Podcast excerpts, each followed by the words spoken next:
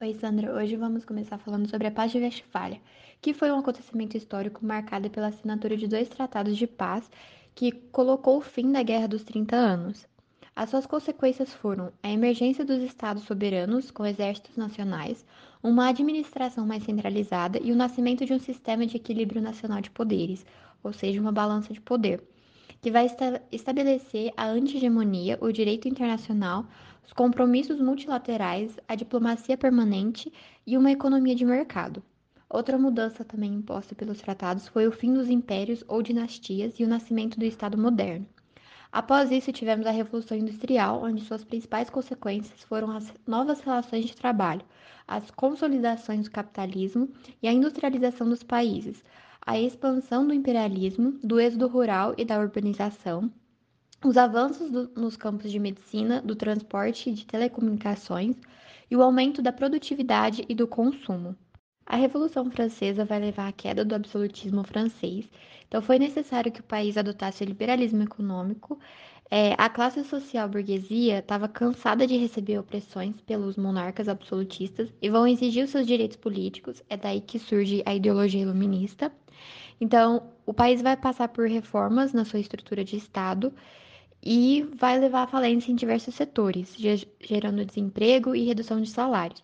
A queda da Bastilha vai representar uma manifestação da insatisfação do povo ao regime francês.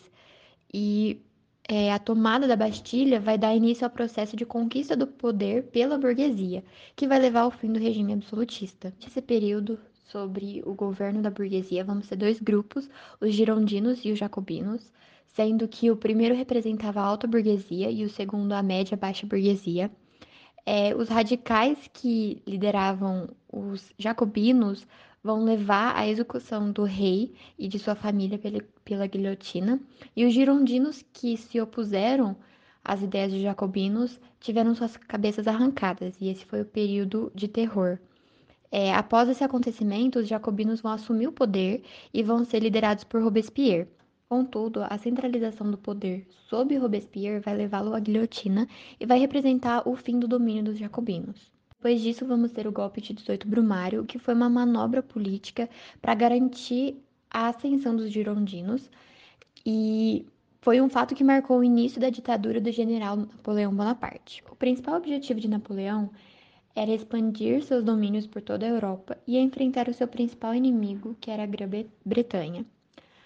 Com isso, ele decreta o bloqueio continental, que falava que nenhum país europeu podia comercializar com o Reino Unido, e aqueles que fizessem isso seriam invadidos, como por exemplo o que aconteceu com Portugal e o Império Russo, que Bonaparte declarou guerra a esses países.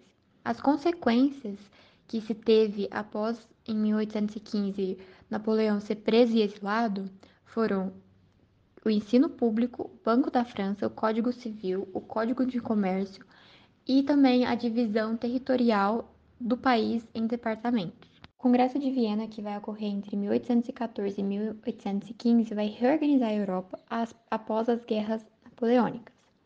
Suas consequências foram que as nações participantes criaram uma nova organização política europeia Surgiu uma ordem baseada na cooperação dos estados, um modelo que nunca tinha aparecido até esse momento na história, e o sistema vai buscar equilibrar o poder das nações europeias, realizando uma política de aliados e compensações territoriais.